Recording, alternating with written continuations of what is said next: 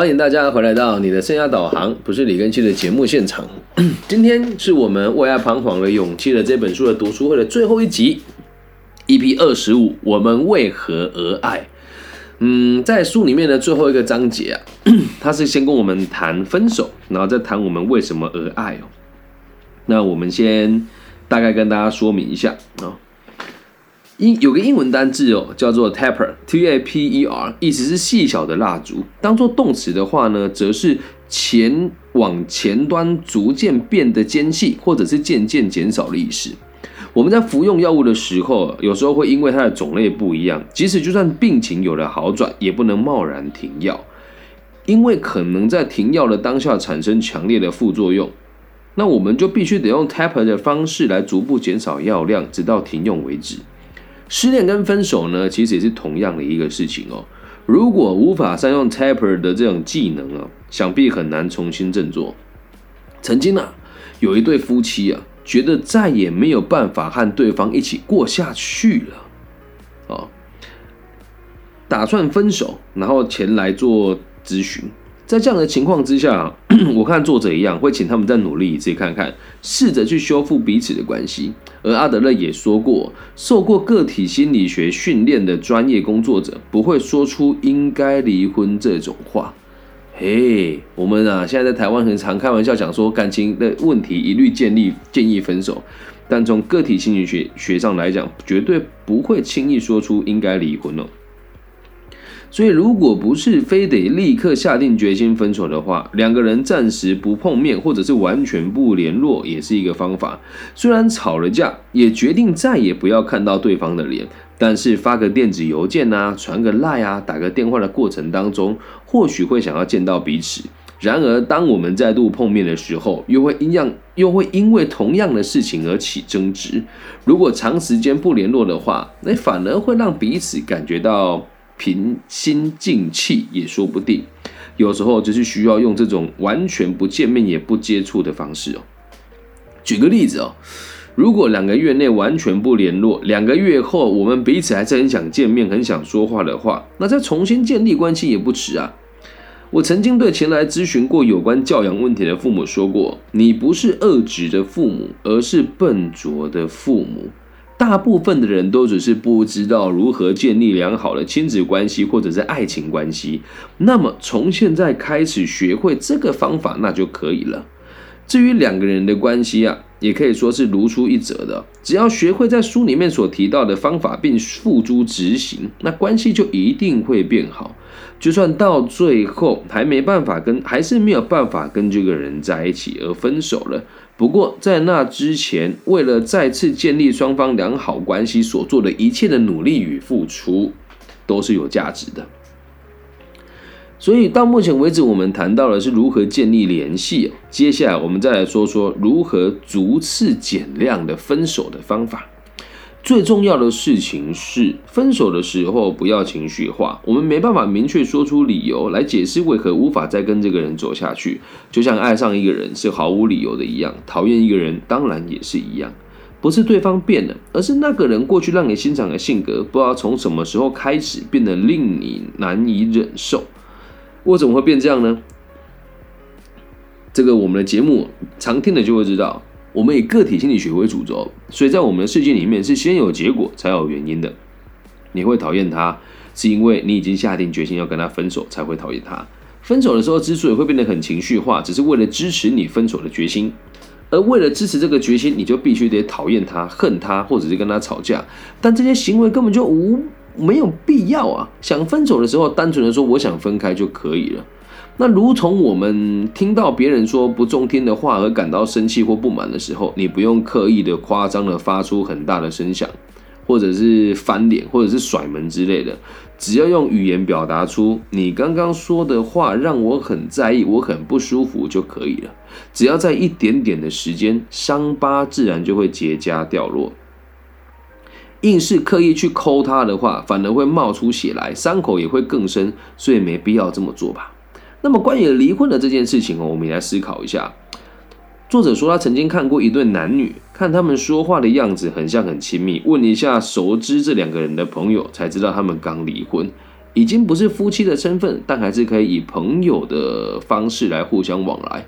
那双方并不是轻易的做出结论了，而是在决定离婚以前，相信彼此已经谈过无数次了吧？尽管如此哦，确实能有些状况让他们难以在一个屋檐上屋檐底下生活。不过也没有因此像前面所看到的那样愤怒，或者是用憎恨的情绪啊。虽然很多人都会认为必须以那些情绪来支持自己分手的决心，但是平静毫无波澜的分手也不是不可能。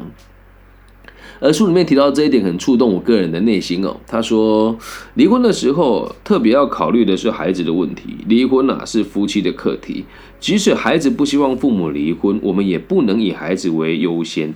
只不过因为父母离婚之后，居住地和姓氏会有一些变化，会为孩子带来困扰。因此，还是必须得和小朋友讨论一下。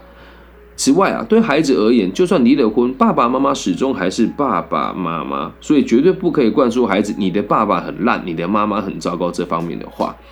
而离婚变成单亲家庭的时候，也有一些要注意的事情哦。父母亲的想法不见得任何时候都会变成一致，也不需要总是一样。重要的是如何在这种情况下互相合作，并且调整心态。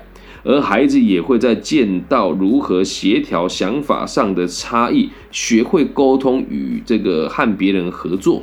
只是离婚以后，很多孩子无法再亲眼见到这种场景，因此非得决定某些事情不可的时候，我们就必须尽力跟孩子沟通。那这点我觉得对我的小孩也是蛮加分的原因，是因为他常常看到我怎么协调跟他妈妈的冲突啊。哈，像最近他感冒了，然后他跟他妈妈说：“我相信他也不是故意的，只是因为他想说这样子讲，妈妈可能会比较开心，因为妈妈会跟他讲爸爸的不是哦。”所以我女儿就说：“那一天我去游泳很冷，然后芭比还鼓励我，逼我下去，说他要我勇于尝试。然后我前妻就很生气啊，可是实际上是这样吗？不是哦，我们去的池子都是温的，而从头到尾玩的最爽的也是他。”那这件事情造成了我的前妻对我误会，然后我的爸爸妈妈也对我误会，所以我的生日那一天就遭受到他们每个人的谩骂，也不能讲谩骂就是说你应该做得更好。那我今天跟他相处的时候，我就跟他讲说，你知不知道你不是故意的乱讲话，造成我有多大的困扰？我们两个协调了十五分钟之后达成共识，以后就算再怎么不开心，或者是再怎么不小心，也不应该在妈妈面前批评爸爸。那妈妈如果在你的面前批评爸爸的话也没有关系，你就要知道一件事情，那个是每个人的自我评断。那这个过程当中也是爱的一种延伸呐，难道不是吗？那我们为什么要爱人呢？就回到我们今天的主题了。前面我们讲过，到底呃分手跟离婚造成的困扰有哪一些？接下来聊一聊我们为什么要学着爱人哦。就算有了爱慕的人呐，或者喜欢的人呐，你们开始生活在一起了以后。但如果只是喜欢他，哦，只是喜欢他，爱他，彼此的关系很快就会慢慢瓦解。因此，到目前为止，我们具体的思考许多应该从哪里着手，从哪里开始，怎么行动比较好，以及想法上不一致的时候该怎么办等问题。或许有的人会认为，只要说明那些技术的部分就可以了。关于爱人究竟是怎么一回事哦？如果没有确实且认真的思考，那这个技术就会沦为操控人心的唯选工具。哦，这里很重要。老实说，如果你要我耍手段让任何一个女生爱上我，我都觉得一点都不困难。阿德勒博士哦，他也有说过这个想法了哈。恋爱当中其实没有为什么。然而啊，我最近在看这本书的时候，如果说爱一个人确实要有理由的话，那就是因为这个人有一天会死去。哦，这个讲起来怎么怪怪的呢？换个方式讲哦。如果我们要爱一个人的话，哦，那就是因为人总有一天会死去，不管是我还是他。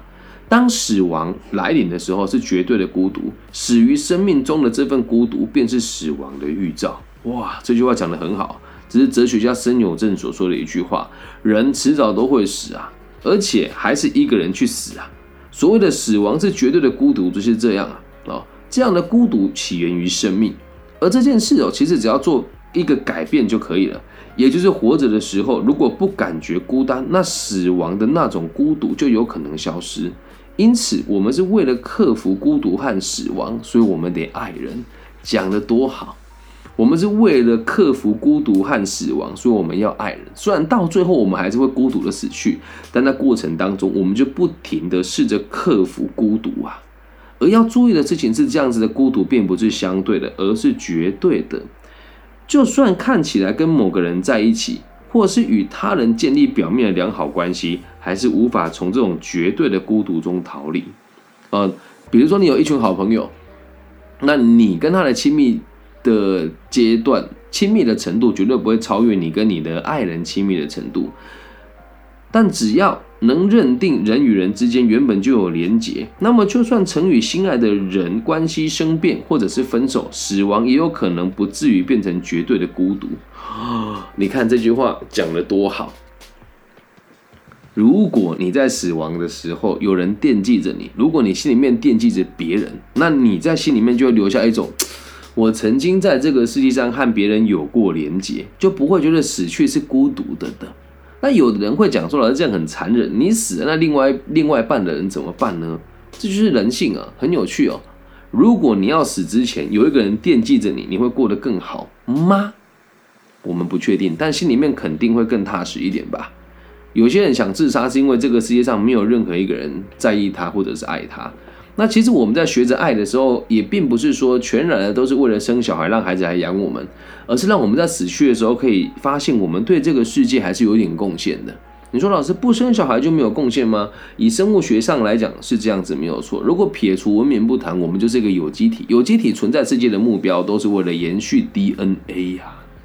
所以透过爱，我们要学习一些什么呢？我们到底要学习一些什么技术呢？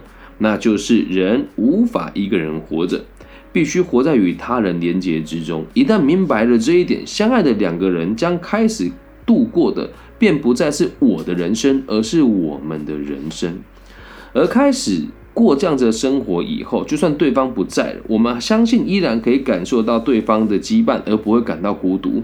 就算死亡将两个人分开也是一样，因为生命就不是只有你自己一个人的，而是我们两个一起的。因此，现在如果你心里面有爱慕的人，请不要因为想到未来而不安。只要为了建立良好关系，日复一日的努力就可以了。因为这样子的努力，到最后都会化成我们生命当中的喜悦。你看这本书 ending 讲的多好。